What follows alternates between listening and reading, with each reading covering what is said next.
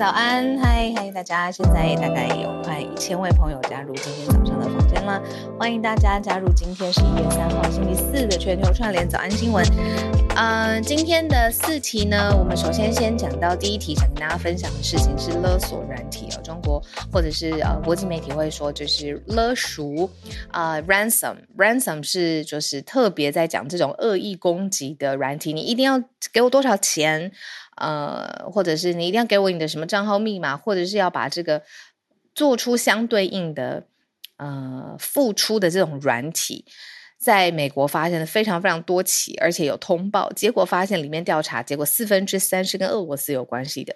每次美国到了总统，不论是啊其中选举或者是真正的总统大选的时候，来自俄罗斯的攻击或者是讯息总是不少。我们今天可以来大家好好看一下 ransom。App 或 ransom software。好，然后今天我们要特别讲的是丹麦。我们很少讲到这个国家的呃新闻，可是今天我觉得这一题很特别哦。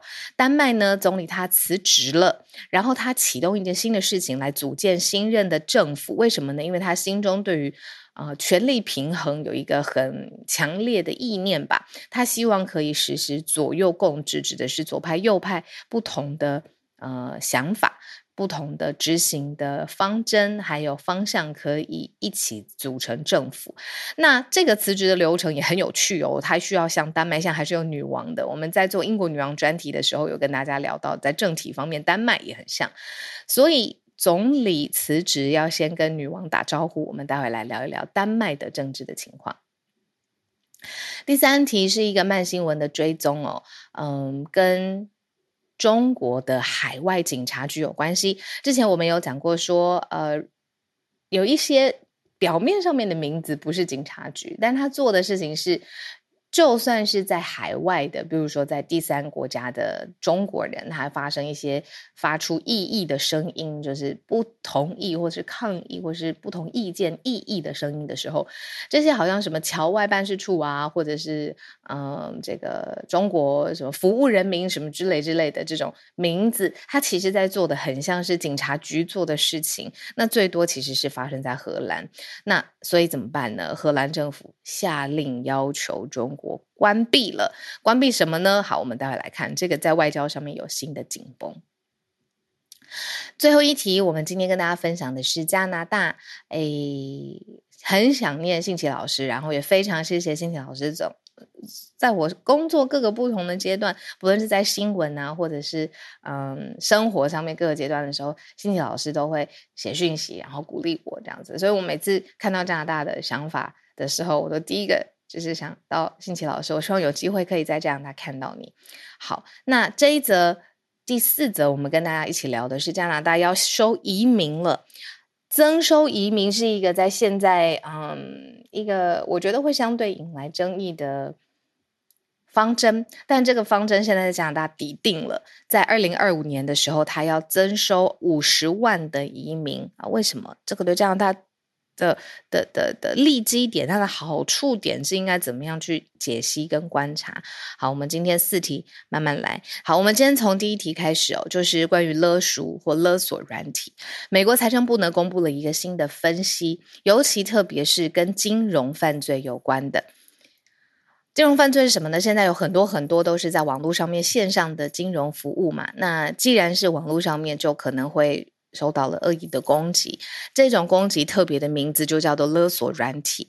勒索软体的攻击，它的数量跟严重性，美国财政部已经公布了正式的报告了，说二零二一年开始，你如果从下半年画一条线，通报了七百九十三起的勒索的软体的攻击，结果发现百分之，不要说百分之好了。百分之七十五对，四分之三都是来自于俄罗斯骇客制作的软体，整个价值逼近了呃十二亿美元的受害，比前一年呢还增加了快百分之两百。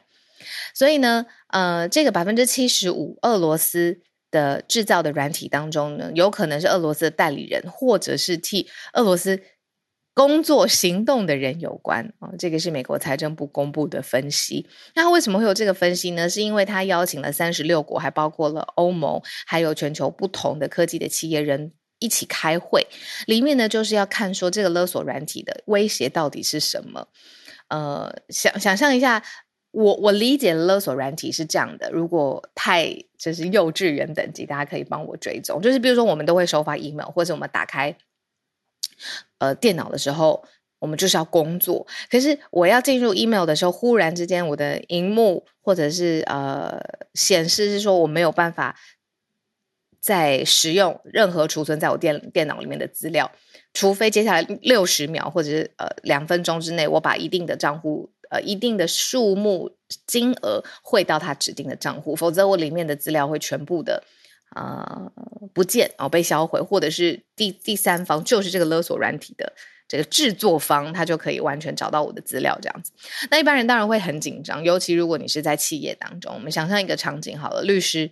律师的呃呃呃，在打然后长期的这个攻防战里面的资料啊、策略啊，或者是比如说金融交易啊里面在做的布局，然后这些都非常非常的重要，甚至是不用到这么这么这么复杂的事情。我自己的日常生活呃记录的文字、照片、感受、音乐，和如果是被恶意的勒索，那我当然没有很。比如说厉害的 IT 立刻可以破解等等的，我可能就会为了想赶快把我资料收回来，然后真的就是把那个金额汇出去嘛。那这种金呃金额小呃大，还有频繁的程度，还有它到底来自于哪里这件事情，现在是美国财政部他们呃公布的一个最新的资讯，发现下半年大部分百分之七十五的勒索软体的攻击都跟俄罗斯有关系。那呃，现在当然有一系列的防堵，然后希望可以来增加金融系统的网络安全。所以大家可能日常生活当中，比如说我们在讲到资安，你真的是要多设，不要设零零零零或种一二三四这种别人一猜就中的密码之外，就是对于治安的理解跟认识，就很像是我们健身有没有多一点是一点。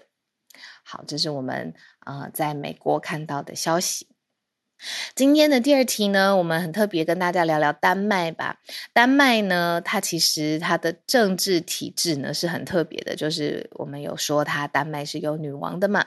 那现在呢，丹麦的总理他是丹麦的社会民主党，啊，社会民主党可以比较想象它比较倾向人民，倾向左派，倾向呃打破阶级上面的对立。那他这一位。现在担任丹麦总理还是一位女性哦，她在一次大选当中就是大获全胜，就是十一月一号的这个选举大获全胜，但她马上就是递交了辞呈，因为她希望呢，在这个势头上可以赶快启动一个程序，要筹组新任的政府。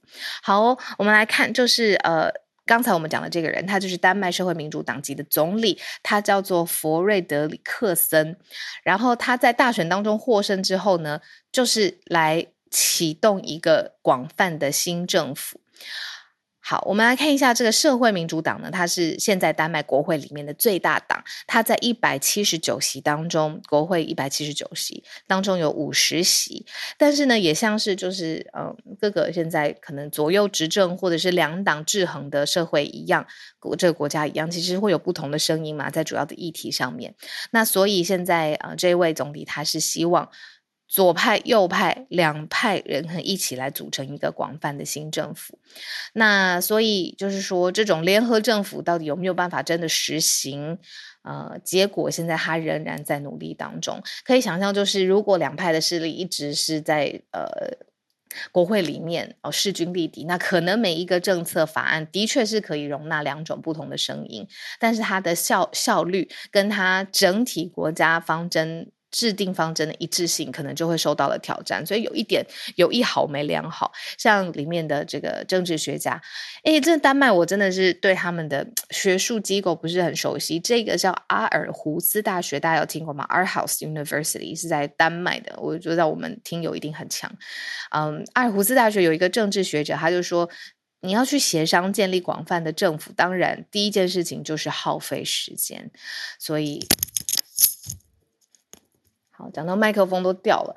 好，这个刚才有问问说，哎，为什么就是要呃辞职这件事情啊？这个是他这个选任出来的总理，他率领他自己的代表的政府总辞，就是他的整个内阁，当然全部都是在这个社会民主党的框架之下的。他率领政府总辞是希望可以有一个更广泛的，然后左右两党、左右两个不同的路线都可以容纳的新的广泛的新政府。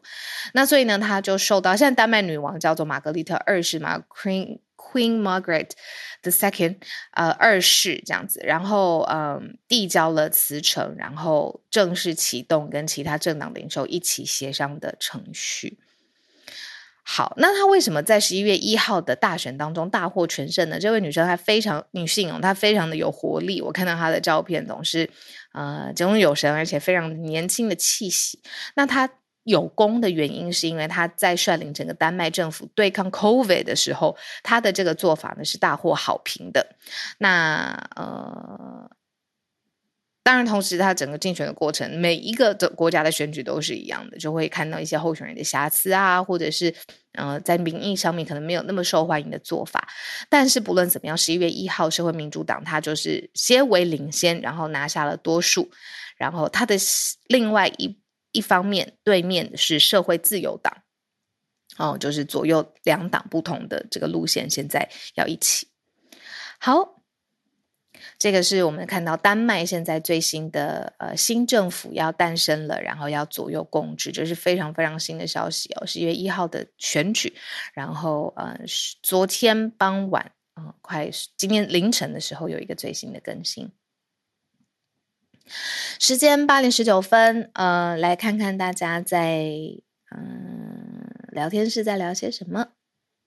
泡泡说减肥的时候听到羊肉炉很饿，然后民宅有河江街，大家好像就想得出来是哪一间了。然后 Molly 说狗狗对狗狗陪我一起。Jessica 说什么样的狗狗？嗯，它是米克斯。然后很可爱，然后毛非常非常的美丽，然后是一个女生，然后我很喜欢。它门的五金该保养上油哦，刚刚有门打开的声音是吗？我没有听到。All right，对，北韩又试射飞弹了，那个呃不是试射，它就是射射出飞弹，然后二十，我昨天晚上看到，呃，就是其实。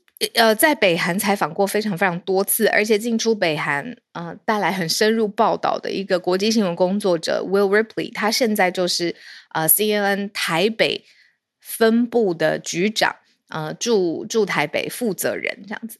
那他其实因为北韩事务非常非常熟悉，那所以不论是之前南韩梨泰院的事件发生，或者是北韩现在试射的时候，他其实就是他们的工作。好，我们的工作，他们的工作，就是其实是 on call 的。那他们更 intensive，就是更更激，那个时程更激烈。我找不到更好的词了，I'm so sorry。就是他可能是新闻事件发生，或者他们掌握到当地的消息之后，可能总部的协调，呃，CN 的总部在 Atlanta，或者是亚洲事务可能在香港，哈，做了协调之后，他就要立刻带着他的组员。嗯，摄影师、制作人，然后就一起到了现场。所以我昨天看到他很晚 update，是昨天北韩试射二十三枚的飞弹，那是历史以来最频率最高的呃一次。那呃，他的他的脸书现在在台湾，因为他也有跟很多台湾的名人 cross over，所以大家有空也可以去搜他的脸书，上面有很多最新的消息。那也谢谢朋友的补充。我们今天讲第三题是一个慢新闻的追踪，就是我们之前有说中国在海外会设一些看起来不像警察局的事，但是他就是在做警察做的，把诶讲话大声或讲话批评的人抓起来。所以呢，荷兰政府对于这个做法呢非常的感冒，因此政府现在下令中国立即关闭在河南境内境内所开的这些警察局。那大家都说这些机构就是你去骚扰，或是逮捕，或是去威胁这些会发出不同声音的异议人士。那我们之前有说，这个是在一个西班牙还有关注亚洲人权的非政府组织，叫做 Safeguard Defender 保护卫士，说现在呢，中国在全球各个不同的地方呢，有设五十四个，他们名字叫做海外警务中心。那其中五十四个里面的两个是位在荷兰，呃。另外呢，英国跟加拿大还有三个像这种的警务中心。那当然，先出来发生的这个就是荷兰的外交部长，他的 Twitter 他就指出，就是说，哎，这个是没有征得荷兰方面的许可，因此已经告知中方的大使，这些机构需要立即的关闭。而且，荷兰的外交部还要求说，中方的大使哦，就是中方驻荷兰的大使，要针对这些警察机构做说明，你到底在做些什么东西，然后是不是真的要威胁异议人士？这些有的时候它叫做警桥海外服务站，有些叫做呃警务中心。无独有偶的呢，是爱尔兰政府也用政府的这个高度来，或者是在人权组织的压力之下呢，勒令在。爱尔兰境内的这些所谓的警务中心要关闭。那呃，跟大家也再 recap 一下，就是小知识哦。这个爱尔兰它的首都是都柏林。那中国在都柏林，它设立了一个叫做警桥事务海外服务站。这件事情听起来听过去，可能觉得哦，如果真的是有侨民需要帮助，那警方做一些协调，而且服务人民嘛，可能是可以理解的。但是没想到爱尔兰政府也经过调查之后，发现有很多人就是如果发出了针对中国政府不太友善，或者是建议，或是批评的呃想法的之后，其实这些什么服务中心是是做威胁的事，所以就下令停止，而且也不准许设立啊，所以。至少还有很多没有申报的，在世界各地上面这样子的警局，现在各国政府是不是会绷紧神经呢？好，我们要一起来看看。好，继续看，英国也开始调查中国的服务站。哦，说服务的名字很好听，那是侨务，不是警务。哦，对，没错。好，好，最后一题，今天八点二十五分，我们跟大家一起聊一聊，就是加拿大。呃，昨天我们在。嗯，对，羊肉炉晚餐聚会的时候呢，有聊到一个我从来没有想象过的话题，不是说没有想象，是不敢真的想进去的话题。是如果接下来以非常长期的时间，我不想造成任何的恐慌，我们拉非常长期的时间来看，而且也说这只是可能众多发生事情其中之一的可能性选项之一，是说如果台湾。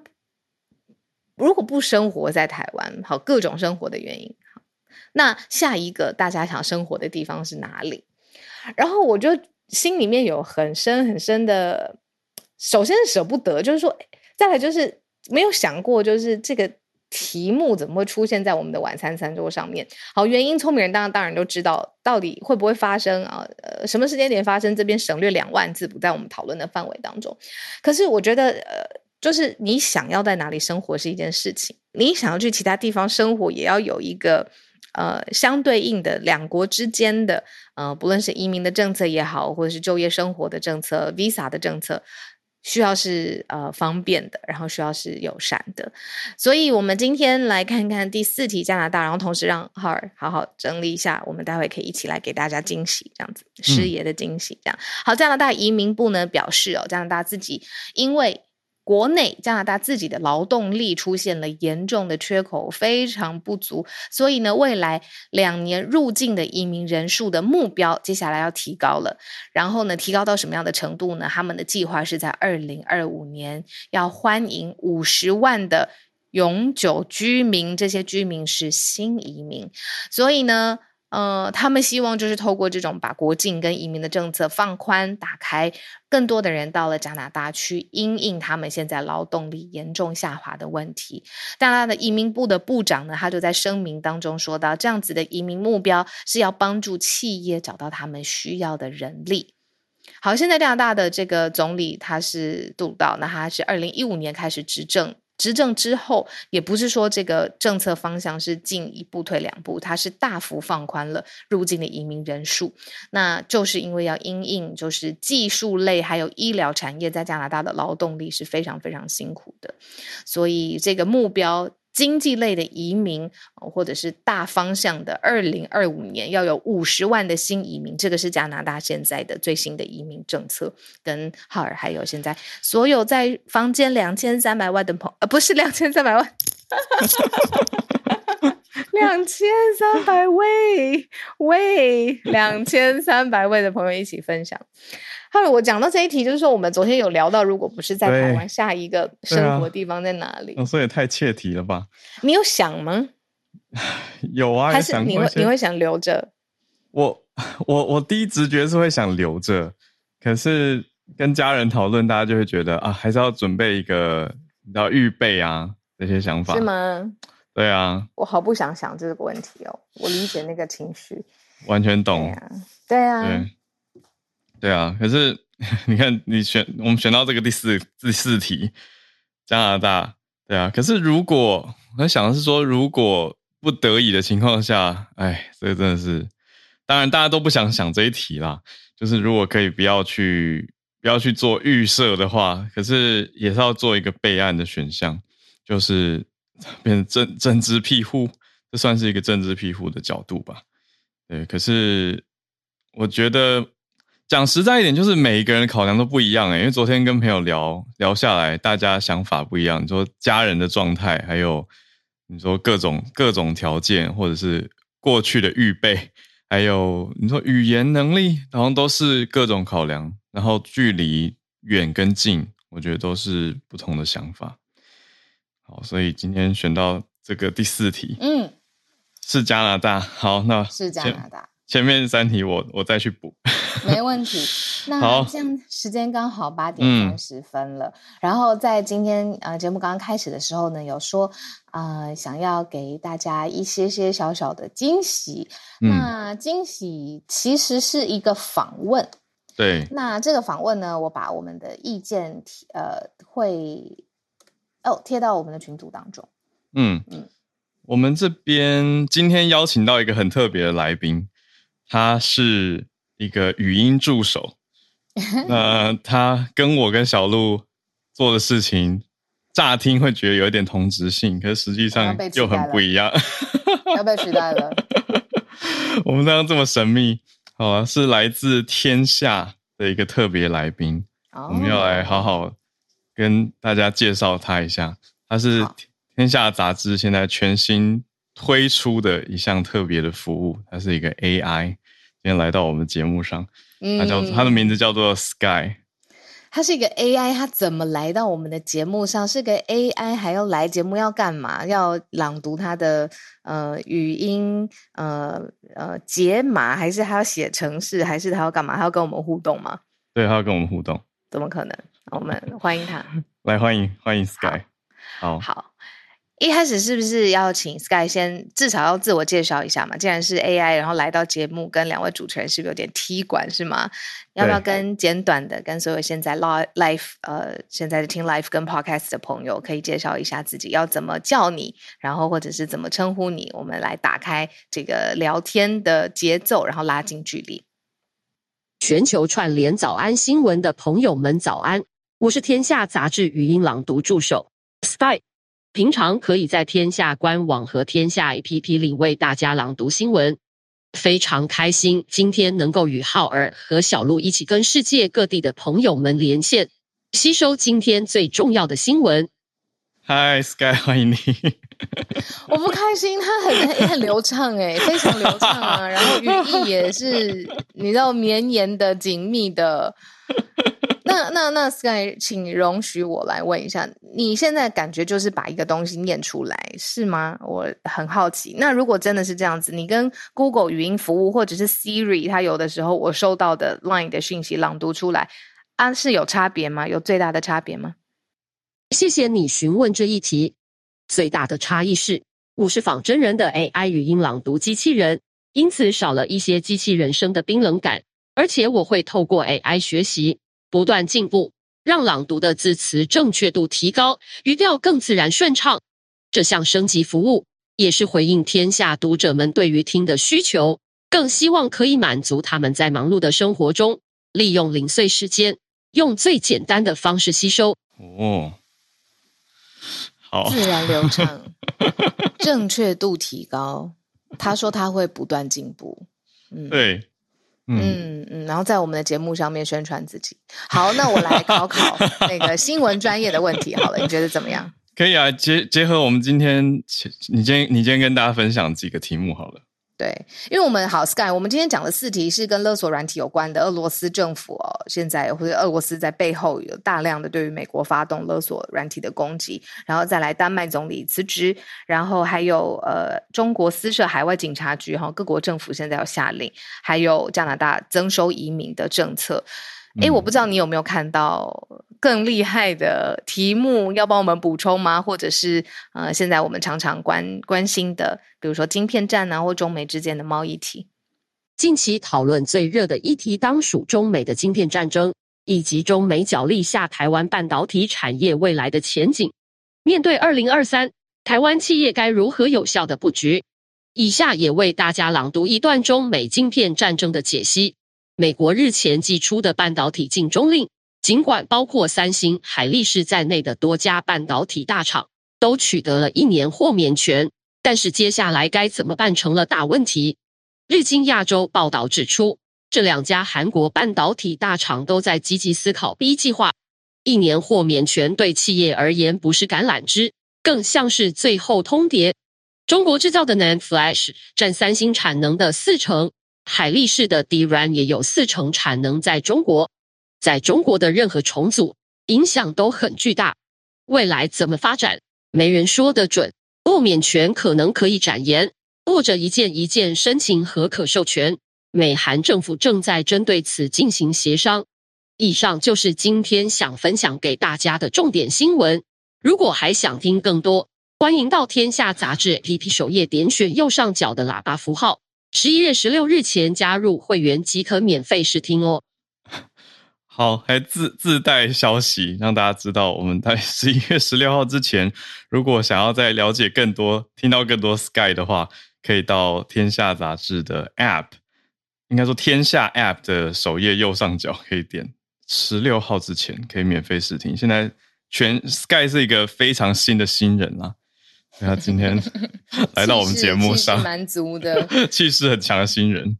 对啊，哎，我很好奇，我们在选新闻的时候，其实要特别关注跟台湾之间的联系嘛。刚才讲到的是中国制造啊、海力士啊、三星的产产能等等。Sky，你为什么特别想跟大家分享这个角度？它跟台湾的关系是什么？嗯，晶片已然成为当代新石油，是国家竞争下的稀缺资源，牵动国际政治、军事与经济局势。而台湾拥有全球最完整的半导体产业聚落及专业分工，以及世界级的晶片技术，未来的机会与挑战不容忽视。嗯，这个讲的很实在啊。但是，呃，好，我们我们节目上这么多听友，这题换我来问 Sky 哦，就是我们听友来自很多不同的地方，常常跟我们连线的有加州啊，有东京。或是甚至熬夜会从伦敦、英国这边跟我们连线，欧洲的都有，那也有东南亚的听友，各个不同的地方。那根据数据的角度来看的话，中美角力的议题，我觉得我们的听友大多都还蛮关注的，因为很重大。那 Sky 这边有没有推荐我们什么最新的书，可以让大家去深入阅读？感谢主持人询问这题，呼应到刚刚提到的中美晶片战争。天下杂志也即将于明年年初出版由 Chris Miller 所撰写的《晶片战争》，并且邀请作者在一月份的天下经济论坛进行专题演说，从晶片政治经济学的角度深入讨论。今天谢谢 Sky 来到我们的节目上面呢，谢谢你。然后那个自带广告的部分呢，我们就睁一只眼闭一只眼嘛，没有吧？就是互相大家可以了解一下现在各种不同的语语音服务的样态，然后大家可以选择对你来说，哎，最有效率或听起来最舒服的方式。嗯，好，谢谢 Sky。哦，那个这个聊天室当中最多人就说这个是慢速鸣笛。大家的想法嘛，好，我看 Sky 还有给我一个连接，是说如果大家想要再听更多的话，可以去，那我们就把它放在我们房间这边。好，没问题。然后接下来的时间，因为我今天嗯有一个我我自己觉得嗯很很有挑战的工作。对，因为他的那个国际上面的嘉宾，从泰国、从缅甸、从甘比亚来了非常非常多，我可能名字都要念非常仔细，然后表示尊重的人权斗士，他们就是聚集在台北了，所以我要接下来把时间就是交给浩尔，然嗯后我跟大家一起听听看大家今天的串联。好，小鹿加油！All right，好，那我们就来进到全球串联的时间。以上总结一下，如果想要再了解更多的话，可以去下载天下的杂志的 App，加入会员。那十六号之前就可以免费试听 Sky 跟大家用零碎时间补充这些新闻、国际趋势。另外，天下 App 也有大师观点。那想要提升自己深度的话，面对接下来的二零二三，还有今天讨论到这么多的题目，也可以有一些不一样的获得。Right，我看到已经很多听友举手了，邀请大家上来。看到，好，我们先从小 P 来跟澳洲连线吧。小 P 今天关注的是澳洲的节目，在谈澳洲跟中国军事冲突的可能性。诶，这个是现在比较比较特别的一个题目，他们是用什么角度来切入？小 P 早安。哎，好早，小鹿早。好，今天其实这个节目对澳洲来讲冲击蛮大的哈，因为是第一次讨论美中，第一次把中国当做假想敌的讨论哈。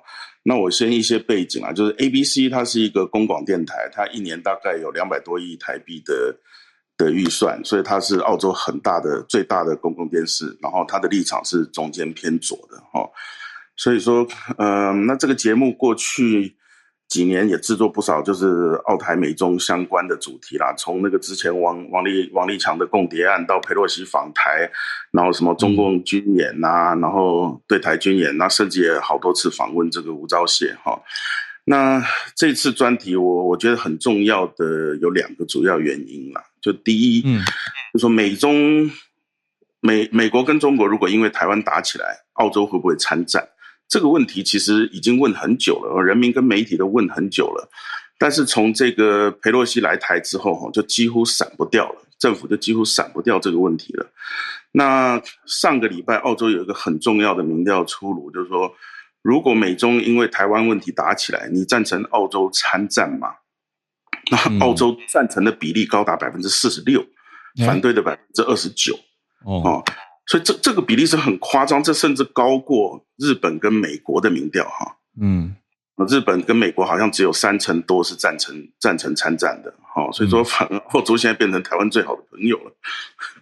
嗯，那这个节目呢，这个我就稍微讲解一下，我我强烈建议大家去看一下，因为它释放了很重要很多很重要的讯息哈。它节目一开始就说，哦，美国每年都会派海军陆战队来澳洲做做联合训练嘛，哈。嗯那十年前只来两千个人，现在来了，呃，十年前只来了两百个人，今年来了两千多个人。嗯哦，所以这是第一个联合作战陆战队的的一个讯息。那第二个讯息最重要，也是最最夸张的讯息，就是说，呃，这个节目独家揭露说，澳洲在北领地，就是靠靠印度尼西亚这块这个北领地的这个州哈，它有个美国的空军基地正在扩建，预算高达三百二十亿台币。然后同时除了跑道之外，美国同时在周边呃增加了很多什么储油槽啊、武器库之类的的的战备。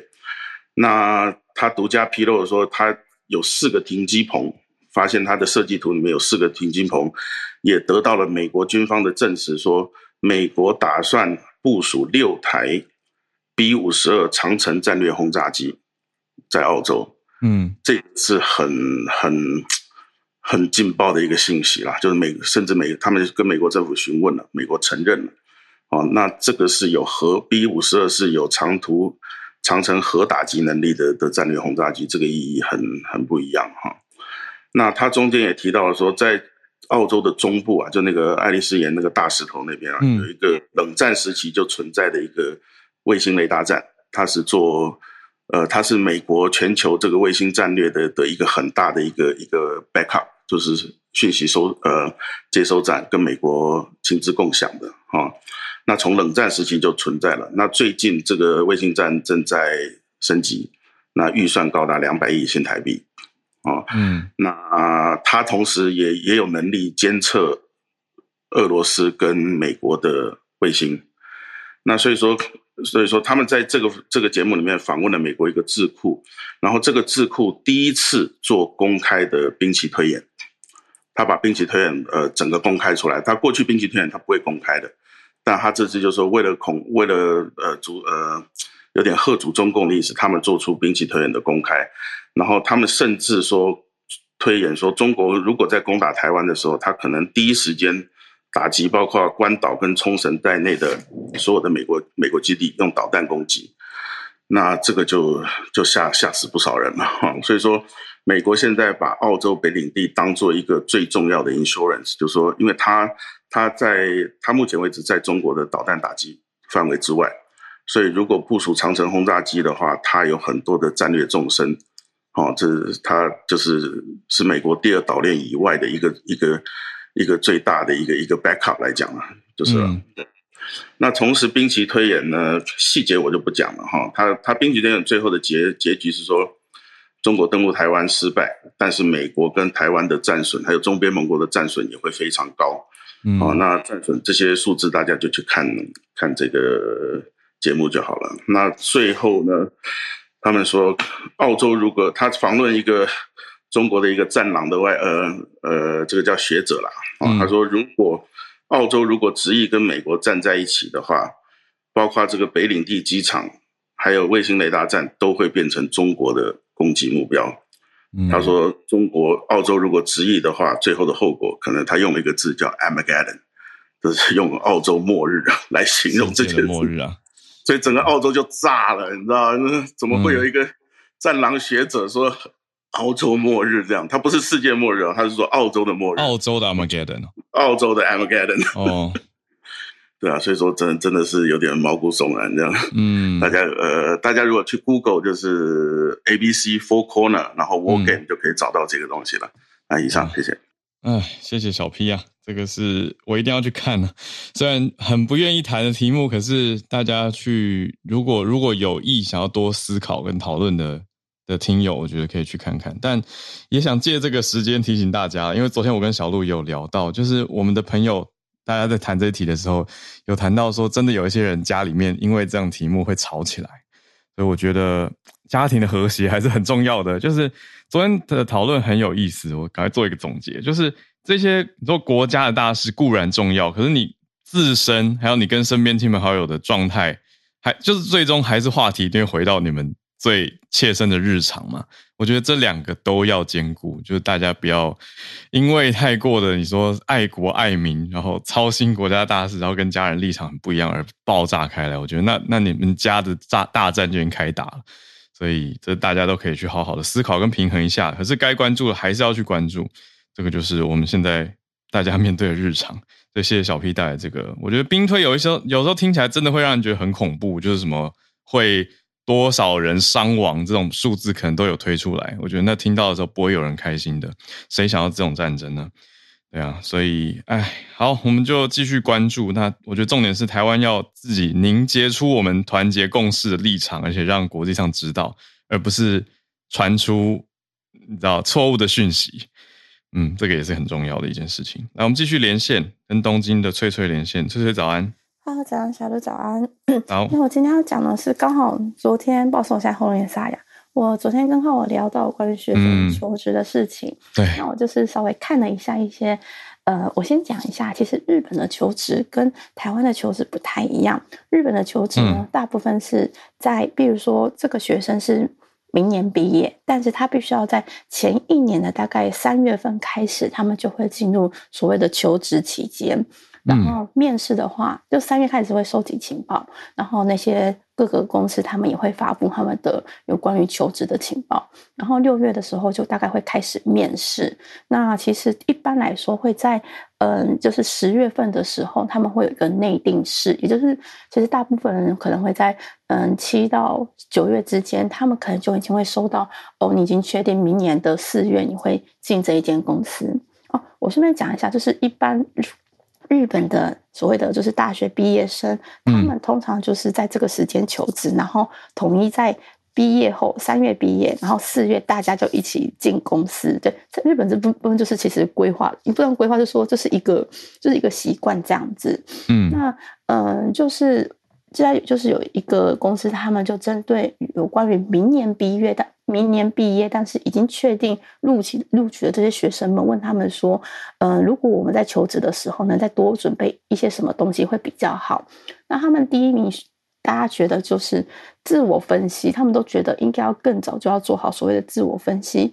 那所谓的自我分析呢，就是说我到底适合什么，然后怎样的职业适合我，就是说，你知道，这不是有那种就是问卷调查，然后就测试你自己本人的事，就是适合什么工作。对他们觉得这是第一个需要做的。那第二个就是可能针对。因为每间公司都会有考试嘛，就是有关他们的笔试的测验。然后第三个是准备写履历的时间。呃，我必须要说，其实，在日本有一点传统的是，当然现在已经有很多公司，他们已经迈向所谓电子化，就是用嗯 PDF 档去印证。但是还是有很多公司规定你要手写。那其实手写这件事情，在比较早期的社会，其实是一件非常困扰的，因为。他们会说：“哎，可能你字写不漂亮、不工整，然后可能就是面试官就不喜欢，会不录取你之类的。”所以其实啊，在往年的调查，也有很多人说写履历是一件噩梦，因为你可能在写的时候写错一个字，你要全部重写哦，不可以用修正义哦，基本上就是要全部。一就是写的非常干净这样子，嗯，那这在当中呢，还有个第五名还蛮有趣的是，希望就是企业主可以付交通费，因为我们知道日本的，就是。我们在面在求职当中啊，你是要去那个公司面试的。那假设我今天是一个住在例如大阪的人好了，那我要去东京面试，这个交通费是学生自己要负担的。那其实日本的面试，它不是一次面试就过，它可能有第一次、第二次，然后再一个最终面试。所以其实这件事情对学生的负担也很大。不过很庆幸，就是因为现在受到疫情影响，很多面试基本上会变成就是我在第一次或第二次我是采用线上的面试，然后可能在最后的面试的时候会请。学生来到总公司这样子，嗯，好。可是他们也有希望企业可以做的事情。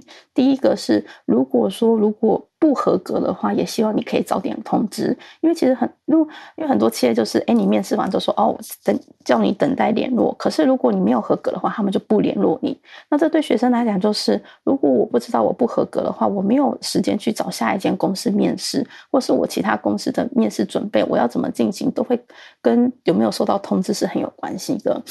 然后就是还有一个就是说，嗯，不管合格与否是好好通知。另外还有就是希望知道为什么。不合格，因为其实蛮多企业它就是合格就是合格，不合格就是不合格，他会告诉你原因。可是很多学生，就是现在的学生是很希望知道这件事情的。但倒过来啊，其实企业方也有一件事情想要说，因为听起来好像学生很可怜，可是对企业来讲，他们也很辛苦，因为嗯，当他们确定合格之后，他们会发合格的通知书给学生嘛。可是呢，学生要不要进公司，他们会写一个，就是我确定会。就进入贵公司，这算是一个类似入职确认，对入职确认。那有些公司就很怕是说，就是而且因为学生们他们，因为他们都会规定到几号之前你要交出去。那很多学生他们就会故意就是确定入内定好几间之后去选，所以就会他们都会压那种底线才去寄出去。这这个很可以理解啊。对啊，对啊。可是对于企业来讲，他们就会很怕，因为有的时候是。有些有些第一次申试哦，已经确认就是确定书，他们还是会反悔，因为是现在的学生比较有这样的倾向，所以其实这但对企业方来讲，他们有他们自己的困惑，我也可以理解。嗯嗯。而且因为现在其实日本的求职市场，他们说是一个卖家市场，也就是呃卖家是学生，就是学生跟以前比起来，他们其实更有自主可以去选择他们想要去的公司这样子。那最后就是我讲一下，其实现在在日本啊，学生们他们很注重一件事情，叫做嗯，time performance，就是所谓的呃，我们叫做 time p 它这个意思就是说呢，学生们希望在就是花费的时间内可以得到多多少的利益。你可以说是在最少的时间内可以得到就是最大的利益，是现在的年轻人们最就是 Gen Z 他们最重最。在意这件事情，那这个字也是我们在令和年才出现的一个新单字。那因为其实学生呃现在的年轻时代，他们其实透过社群软体，或者是说像 TikTok 啊、YouTube 啊，他们可以获得很大量的资讯，所以他们就是。因为他们其实就是不用动，我就是看着手机，我就可以获得情报嘛。所以他们希望他们在求职的时候也能有效利用时间。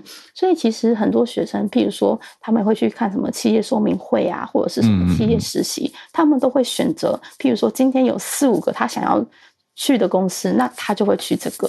求职的说明会不会像以前，就是学生们就是抢破头，有机会就是先冲。他们现在都是比较以时间怎么讲，就是最小就是时间取向这样。单位时间对成本吗？对，就是类似像我昨天跟浩尔聊到，是现在学生可能。算也不算躺平，就是说他们不会像以前的学生，就是有机会，就说一点点机会。对，就我觉得跟上一个世代的积极的定义不太一样。对他们就是看，嗯，找就是怎么讲，就是就是我们讲的嘛，就是获取最大利益的方法，就是就是让自己的时间更精简一点，不像我们以前就是，就算会浪费很多时间，但是只要有机会，我们就会很想要去争取。我觉得这点还是真的多多少少受到网络的影响，这个还蛮明显的。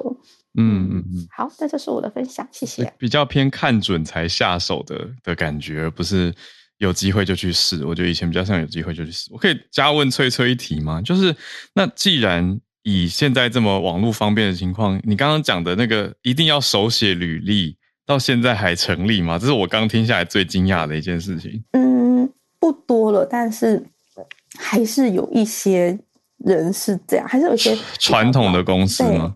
但是基本上新创有一些是比较不会的哦。我顺带一提，我为什么会提到这个，是因为呃，因为我自己公司也会面试小朋友嘛。嗯，其实到现在很多小朋友他们都是拿手写履履历来来面试，非常的压抑。我说嗯，为什么你要拿拿手写履历的？他们说哦，可是我们之前工作的地方都是手写履历呀。嗯，因为我非常压抑，因为其实我在台湾就是十年前我去应征就是。打工的时候，我已经是用 PDF 档，就是直接印出来。真的，对，所以其实到现在，他们还是在用，就是有是学生打工，他们就是去买那个，你去便利商店就可以买买到那个，你知道，履历纸的履历纸，对他们到现在还是这样子，所以我其实还蛮压抑的。嗯，就还是有一个好像这样比较有诚意跟传统的一种文化观念在，就是在一些人的观念当中。哦，谢谢翠翠，这个很有，我觉得是我刚听起来很大的一个文化差异。不过听得出来，也随着时代有在变化，不同的产业也会有不同的想法。好，那我们再继续，谢谢翠翠的整理。对，昨天才聊到这个青年未来跟人才还有市场的关系。那我们再连线到美国的朱小汉这边关注，看您跟四伟都是看到北韩的消息。嗯，Hello Howard，Hello 小鹿，因为刚才小鹿有这个呼唤说希望多讨论北韩，所以有求必应的朱小汉立刻就出现了。嗯，那其实就是呃，北韩跟南韩曾，北韩跟韩国其实曾经也过也有过几段蜜月期，尤其是这个一九九零年代末到这个二零零零年代，就是啊，像金大中的阳光政策的时候，韩就是两韩关系其实是不错的。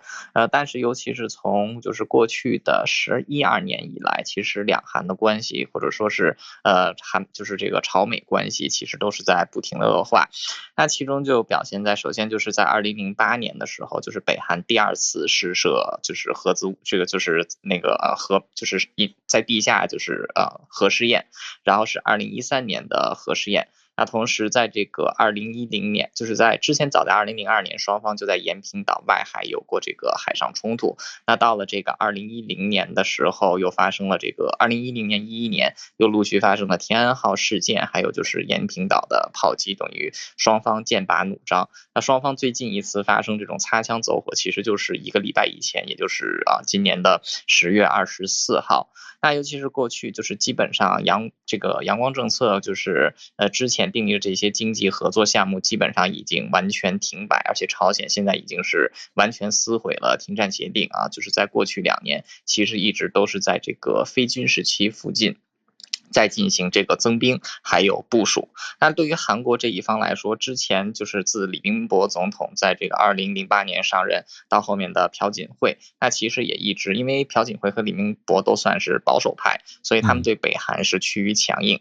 那这个像。这个代表温和派的文在寅上任之后呢，是对北韩做出了一些，呃，就有点像那种亲善外交，所以两韩关系曾经短暂的破冰啊，包括两韩就是一起组成奥运选手队去参加这个平昌冬奥会，呃，以及就是经过文在寅的斡旋，让这个金正恩。和美国的总统川普就是历史性的会面啊，前前后后有这个三次，就是在这个啊新加坡，然后包括在这个朝韩非军事区以及在越南，呃，但是到了二零一到了二零二零年的时候，似乎这样的就是又重新结冰了，就是因为主要还是在于北韩自己的情况，呃，因为其实北韩自这个苏联解体以来，它的经济其实是不停萎缩的，呃，在九十年代的时候，六年之间，北韩的经济其实是萎缩了三十趴。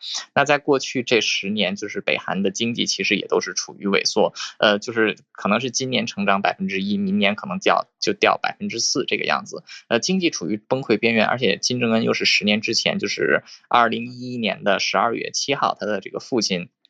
金正日过这个金正日死了之后，啊，金正恩上台，他要巩固自己的权力，树立这个就是一个强硬领导人的形象。呃，所以在金正恩上台之后，就可以明显感觉到两韩还有这个呃朝鲜和美国的边关系明显恶化。那现在北韩又因为这个就是 COVID-19 的缘故，其实它国家经济也有受到最创啊这个重创。那过去三年它的经济其实也都是负增长。那所以对于金正恩本人来说，他急需要转嫁这种国内。的矛盾，所以就只能去一再的挑拨这种就是啊，跟美国和韩国的敌对关系，等于用恐惧去支配自己的人民。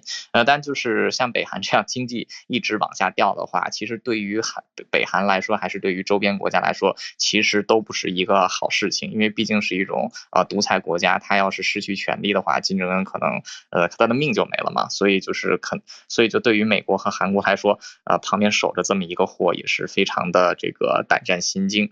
那这个美国现在跟韩国也是重新启动了非常大型的军演啊，就是这个礼拜一开始的，预计是到明天的时候结束，就是为了来威吓北韩。那这个北韩现在他这他昨天就在早安新闻直播的时候，他去这个再次试射飞弹，呃，其实也是对于这种啊，就是也是他自己这一方面的威吓吧。呃，但是现在就是韩美局势，还有就是两韩局势，呃，真的是到了过去五年来最为紧张的时刻。嗯，就是这样，谢谢。嗯，谢谢朱小汉。那我们今天最后一位串联来宾是四伟，很久没听到四位上线了，四位。哦，你关注的跟朱小汉可以说是相关题，同一题。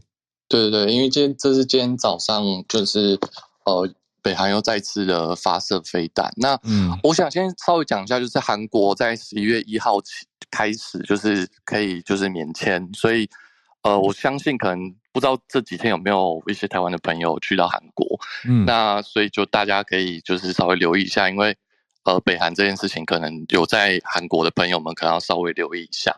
那呃，刚朱小汉其实有讲了一部分，那我主要是想要讲到是说，呃，昨天的时候，那个隐形院他有讲到说，北韩的试射飞弹，他就是有讲到说这是实质性的侵犯领土，那要为这个挑衅的行为付出代价。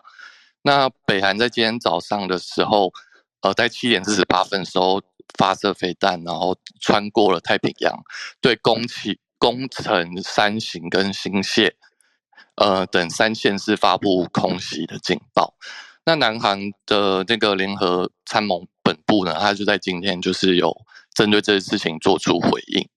那呃，回顾九月二十五到十月二十九期间，就是有呃联合军演这件事情嘛。那呃，在那个呃美国的五角。大厦在二零二二的国防战略，二零二二的 NDS 里面，就是有提到一个报告，就讲到说美国跟韩国这件事情，呃，军事演习是防卫性的，他们无意攻击北韩。那这几个月来，南韩首尔跟华盛顿的官员不断的示警，那北韩呢，平壤他将就是恐怕有可能会有第七次的核试爆。那我觉得大家可以去关注到说，因为在昨天的时候。白宫的国安委员会发言人科比有向 CNN 表示说，美方掌握情资，就北韩就是秘密的提供那个弹药给俄国，所以呃，可能北韩最近会有一些动作，就是跟国际形势上也有蛮大的关联。但是因为科比他在 CNN 提出了这件事情，他没有呃相关的证据。那美国这边他说他们会持续的掌握，就是。呃，莫斯科这边有没有收到这些相关的货物提供给俄国这样子？那最后我想补充一个，就是韩国在呃梨泰院这件，就是这件事情，在今天的早上的时候，当地的那个警政署长，呃，李姓的李警政署长，就是已经被免职了。那现在就这件事情，就是梨泰院的那个踩踏事件，呃，做调查的结果是有收到十一通的举报电话。那没有积极的，就是呃，当时候没有积极的去处理警力没有当时候没有去处理这件事情，所以就是韩国最近的一些情势也是蛮紧张的，所以就是也是如果在韩国的朋友们，我觉得大家可以留意一下，因为北韩最近的飞弹的那个数量真的是蛮大的，就大家可以多加留意，还有跟俄国之间的关系。嗯，就是民间的情绪会比较紧绷啦，而且像。四伟刚刚讲到这个压力，目前指责都指向了警方。那有这样十一个的变化，不是完全没有派员。我看到的是有听友整理在社团嘛，就有几通举报是有派员的，可是整体最后还是发生了很悲惨的事件嘛。所以说大家还是所有的箭头都指向矛头都指向了警察。那警察也难辞其咎，的确。所以民间的这种气氛，再加上刚刚讲到 两韩之间的这个压力，那是一个民间气氛紧张。不过话虽如此，我现在在首尔旅游的朋友，整天贴的照片也是很厉害啦，就是 也让我会觉得啊，你知道，就是总会有一种在国际局势再怎么变动，但民间生活还是要生活，所以大家还是会有各自的努力跟各自。绽放美好的地方吧，就现在这个世界就是如此的两条平行线，但是同时他们又有可能会不会出现交集，我们不知道。但谢谢今天所有听友的解析，但就希望大家都可以内心有所安定。嗯，接下来要关注的国际大事也是要继续关注，那就大家找到自己适合的方式，继续的参与跟关注了。呃，谢谢今天小 P 不正经，还有翠翠、朱小汉跟四伟跟我们来串联。那也当然要谢谢我们今天的天下特别来宾 Sky。以上是我们今天的早安新闻。啊，明天礼拜五，明天会播放专题节目。明天的时间，我好像可以来跟大家一起听专题哦，因为我也很期待。明天的专题是小鹿，呃，访问了《最后真相》的导演跟编剧，那我自己都还没听。因为我们还在后制中，那么我很喜欢那部电影，是现在还在院线的一部电影，所以明天可以一起来 live 首播。那大家如果是通勤听 podcast 更方便，都可以。你听 Clubhouse 或 podcast 都都是很支持我们的。但总之，明天继续见啦！明天会跟大家在一起。那今天就先串联到这边，再次谢谢大家的参与，我们明天见。